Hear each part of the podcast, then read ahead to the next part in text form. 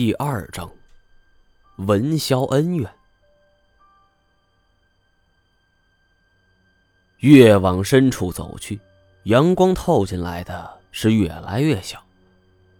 到后来，这四周就像是到了傍晚，除了烦躁的虫鸣和脚下嘎吱嘎吱的声音，也没别的了。汗水湿透了全身，但是我们却不能脱下外套。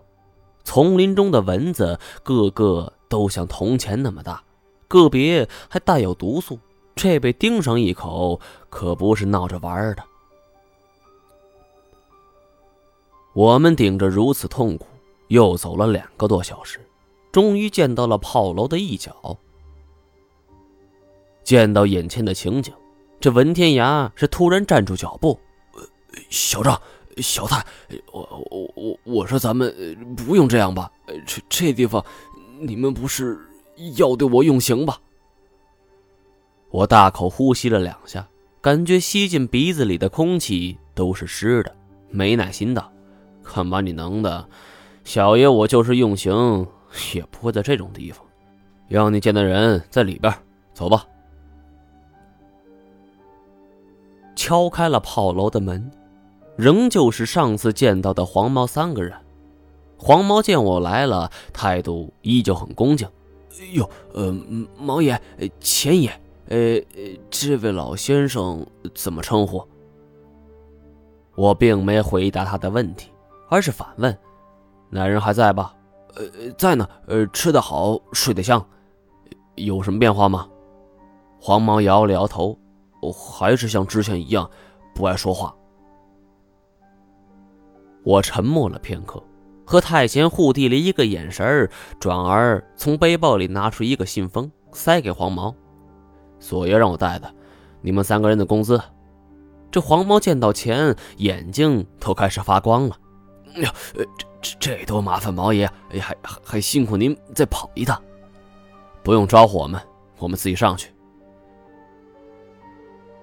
踩着老旧的木质楼梯往上走着。沿途跟另外两个人打招呼，通知他们记得拿钱。最后，来到了萧九天所在的楼层。文铁踩着楼梯，累的是呼呼直喘呐。哎，小张，我可是呃充分信任你们了。哎，咱们，你看你都没说让我见是谁，我就跟你哎跟过来了。哎，仗义啊！哎，你可得。他的脑袋刚刚冒出地板的等高，瞬间哑然了，似乎是不敢相信自己的眼睛。老，老肖，有一段时间没见了，这萧九天还是老样子，神情木然，是一动不动，就像老僧入定一般。黄毛也曾说过，这老头有时能不声不响的坐上大半天。可是听到文天涯这一声喊，萧九天身子是猛地一颤，这开裂的嘴唇嗡动着，虽然并没说话，但是这是一个很明显的信号，他对于文天涯的声音有着很大反应。刚才还气喘吁吁的文天涯是噔噔噔噔几步就跨上楼梯，来到了萧九天的跟前。呃，老萧，是是你吗？这么多年不见。你怎么老成这副模样了？萧九天的目光早已失去了往日的光彩，脑袋晃动着，这鼻孔和嗓子里发出了嗯嗯的声音。看样子他很想说话，或者说是想有什么反应，但是困在石塔这么多年，不跟人交流，早已失去了语言功能。我带文天涯来这里，不是请他来演老友重逢的苦情戏的。何况根据我的了解，他跟萧九天感情一般。我把文天涯拉到一边，这萧九天什么情况？出人意料的是，文天涯的眼眶竟然有些微微泛红，叹了口气儿，是拉着我往楼下走去。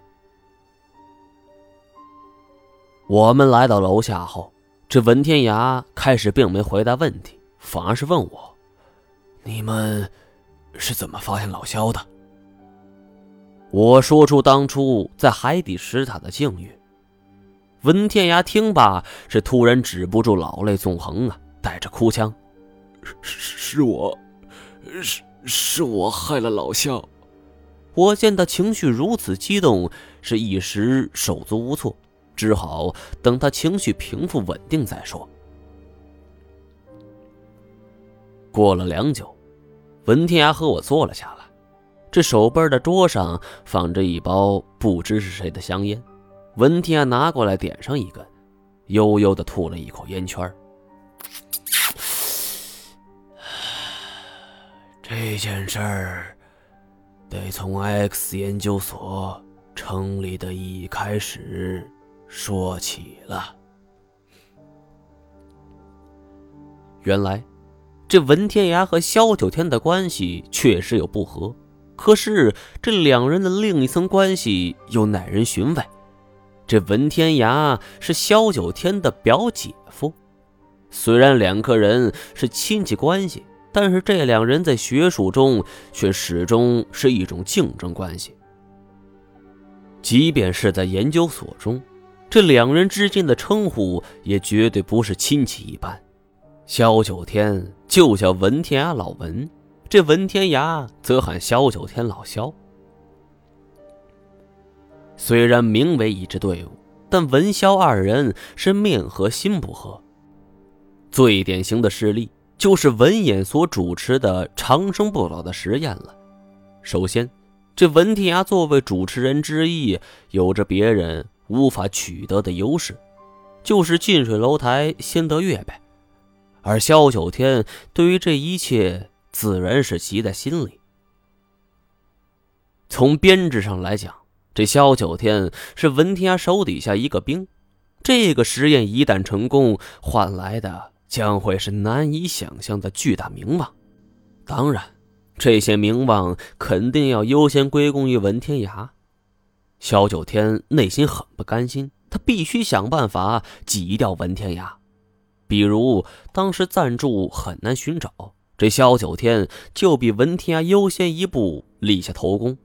但是严显江却是并不为所动，萧九天又努力找人托关系，从国外就找来一批实验工具，这严显江还是不为所动，一直到第一次实验失败后，我成为了实验的牺牲品，这文隐二人才意识到实验漏洞，尽管后来他们几次修改实验方案，但是叶欣欣、李金锁等人。是相继成为了小白鼠。到后来，这严显江从一种水生生物身上提取到了一种长生术，但是这个时候，这已经没有合适的实验对象了。于是，萧九天就站出来了。没错，萧九天是主动接受这一次所谓改良后的实验。一开始确实有了一个长足的改观，首先是他的病症都得到了一一缓解，但是像他当时是有着心脑血管方面的疾病，而在实验过后一个月他就不治而愈了。当然，文天涯肯定不甘心，他走了一步险棋，决定以此来保住自己的声望。